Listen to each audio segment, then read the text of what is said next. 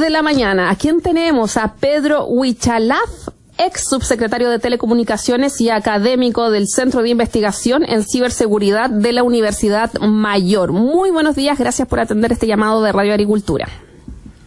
Muy buenos días, Jessica. Gracias por la invitación para conversar de distintos temas de contingencia y que afectan a todos los chilenos, finalmente. Absolutamente. Quiero partir, a ver, este lunes se conoció un nuevo caso de hackeo, el cual afectó al Poder Judicial. La, fue un porcentaje bien minoritario.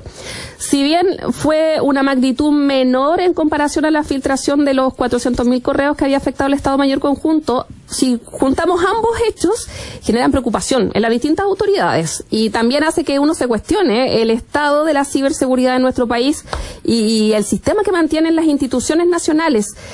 ¿Qué es lo que ven ustedes, Pedro? Hay algunos que dicen, oye, esto nosotros lo veníamos diciendo hace rato. Sí, mira, en primer lugar es preocupante, aunque sea un número menor, aunque traten de bajarle el perfil, es eh, el hecho de que la ciberseguridad de instituciones públicas, ya sea de las Fuerzas Armadas, que son los encargados de la defensa del país, como el Poder Judicial, que es un órgano eh, independiente que administra justicia, que se vean afectados con brecha de ciberseguridad y además los motivos, porque la ciberseguridad hoy día es un hecho presente, los ataques siempre van a estar, esto por la transformación digital pero los motivos, la, la, lógica y cómo proceden los delincuentes tan fácilmente, digámoslo así, es lo que nos preocupa y es un tema que, tal como tú mencionas, lo hemos dicho, porque si uno compara a distintos países, países más desarrollados, en cuanto a la práctica, en la forma en que lo toman en serio, como política pública, con organizaciones y organismos que cuidan la ciberseguridad, vemos una ausencia en Chile de normativa, de decisión política, pero también de buenas prácticas que generan estos efectos.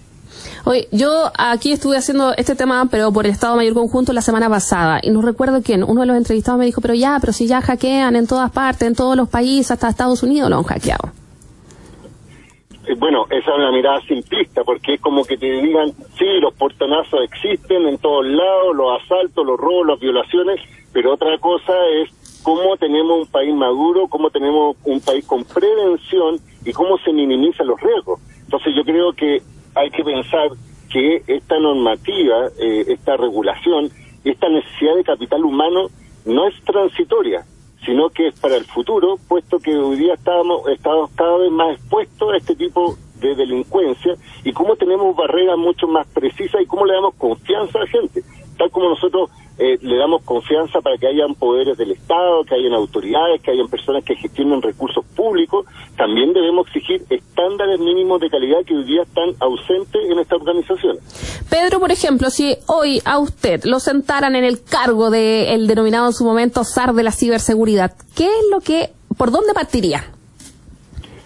Sí, bueno, en primer lugar piensa en el mismo cargo que tú mencionas. Imagínate que fue creado en la administración anterior, en los seis últimos meses no designaron a nadie y en la administración actual, en la, último, en la última semana parece que designaron a alguien que coordinara, pero que no tiene ningún poder político. Pero lo primero que yo haría es un levantamiento no tan solo de recursos, porque muchos hablan de que aquí falta dinero y eso no es lo importante. Lo importante es la formación de capital humano, es decir, técnicos y profesionales. Solo como dato, en la Unión Europea existe una agencia de ciberseguridad y dicen, hay que tener en cada organización al menos 12 perfiles de profesionales relacionados con el tema de ciberseguridad.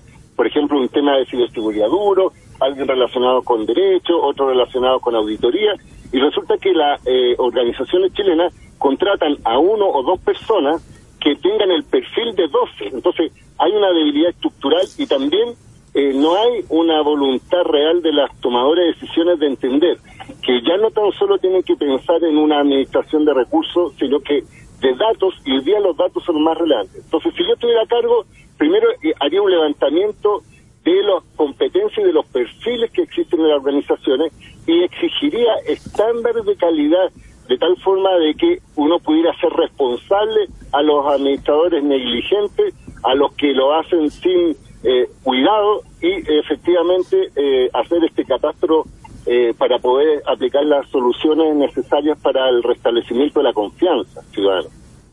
¿Y después?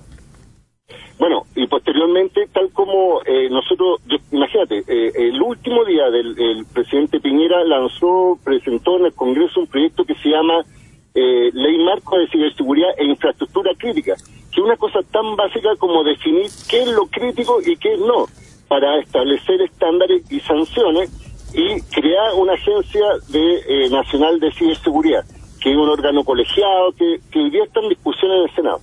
Yo creo que eso sería prioridad. Es decir, tal como hoy día, por ejemplo, en tema de transparencia, existe el Consejo para la Transparencia, tal como también eh, existe una entidad, el CENA, que algunos dicen que no tiene dientes, pero que en el fondo cuida, los a los derechos de los usuarios y de los consumidores, tenemos que tener una agencia de ciberseguridad. Imagínate, solo un dato. Estados Unidos, cuando yo te hablo de Estados Unidos, es un país serio, un país democrático. ¿Tú sabías que el encargado de ciberseguridad de Estados Unidos es un general preparado que está con un equipo técnico y que está eh, siempre pendiente de este tipo de brecha. Entonces, si yo dijera, por ejemplo, que en China hay un general, uno puede pensar, bueno, un país dictatorial y esa es la lógica. No, en países desarrollados, democráticos, existe esa conciencia y necesidad de autoridades que tomen decisiones, de tal forma que, por ejemplo, el Estado Mayor Conjunto no sea simplemente un hecho que pasó. Imagínate que hace un par de semanas el, el mismo Senat quedó afectado y como que ya pasó la noticia, mm. pero ¿qué sucede con los datos de las personas que hoy día pueden estar eh, en redes sociales, en foros y son transados sus datos? Imagínate defensa, una eh, hay información confidencial que puede ser utilizada por grupos terroristas, por otros estados que están en contra de Chile y ahora el poder judicial que inmoviliza parte del sistema, pero lo que más grave demuestra, imagínate en caso del Poder Judicial, a mí lo que más me da mm, eh, eh, dolor de cuata, digámoslo así como, como profesional, es que el mismo Poder Judicial en su comunicado público dijo que fueron afectados una cantidad menor, pero con computadores con Windows 7. Solo quiero dar un dato. El Windows 7 es un producto que fue lanzado el año 2009 y el año 2020 Microsoft en enero dijo ya no va más, ya no hay más parches, no hay más actualizaciones, mm. recomendamos no utilizarlo y hay más de 3.500 computadores con Windows 7 en el Poder Judicial que lo, eh, lo administran personas que gestionan eh, nuestros datos en causas tanto penales, civiles. Entonces, imagínate el jaque que significa eh, entorpecer la labor jurisdiccional solo porque no quisieron actualizar las licencias de un software. Entonces, es bastante complejo y por eso yo creo que hay que, este tema de las conversaciones, lo que estamos haciendo en este momento es generar conciencia en la base de generar una cultura de ciberseguridad. No va a terminar los delitos, pero sí los va a limitar o vamos a tener eh, reacciones mucho más adecuadas a que solamente esto sea un hecho noticioso, que salga un general, que salga un comunicado público y hasta ahí no más que el tema.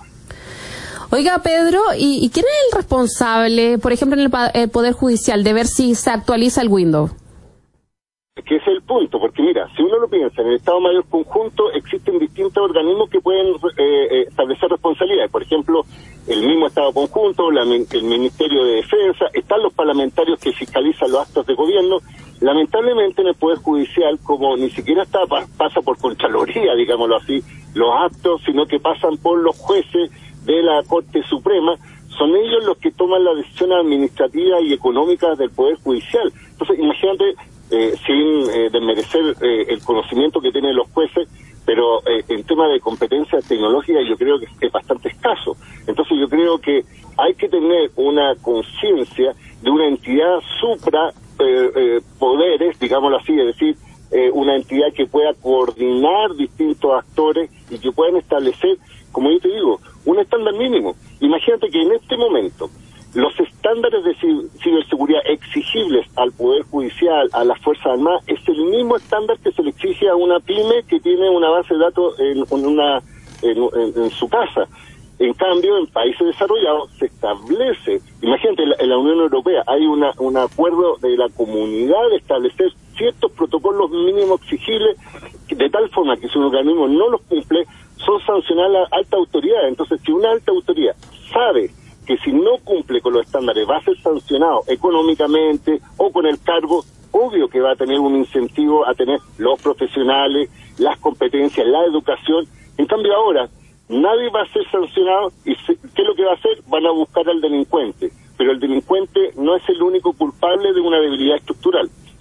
Claro, es todo aún más grave. Pedro, y eh, a propósito, porque hoy va la ministra ah, de Defensa también a hablar a propósito de lo que pasó, esta filtración de datos en el Estado Mayor Conjunto, a la Cámara de Diputados. Ya, los diputados eh, van también a abordar este tema. ¿Qué pasó? ¿Qué es lo primero que hay que pedirles?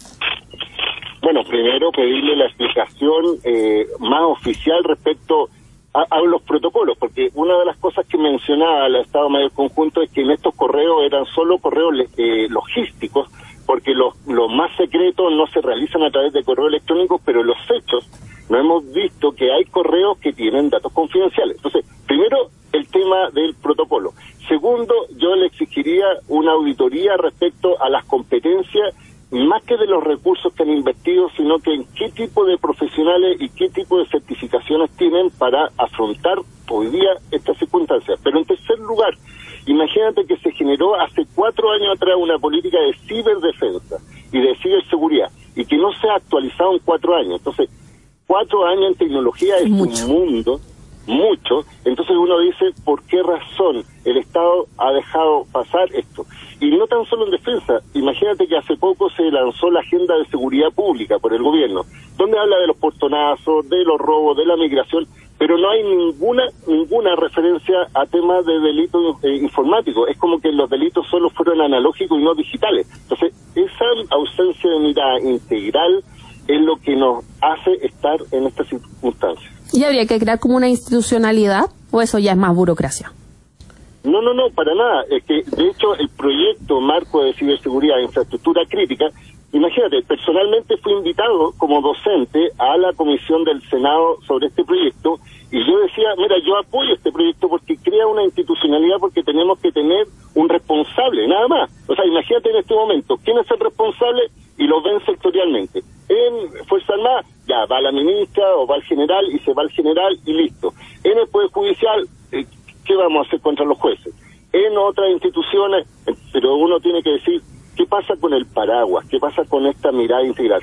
Porque además, dicho sea paso, lo de, defensa es peor porque son ellos los encargados de la ciberdefensa del país. Entonces, imagina que los que están encargados de la ciberdefensa fueron ciberatacados y ciberfiltrados y ya no hay nadie más arriba de ellos. Entonces, hay que, como dicen, custodiar al custodio, pero al mismo tiempo tener a alguien que pueda coordinar y tomar decisiones de política pública y que sean de mediano o largo plazo y no sea solo el encargado de turno, como lo que sucedió con el SAR. O sea, se definió en la administración anterior un cargo, después tuvo vacante, después designan a alguien.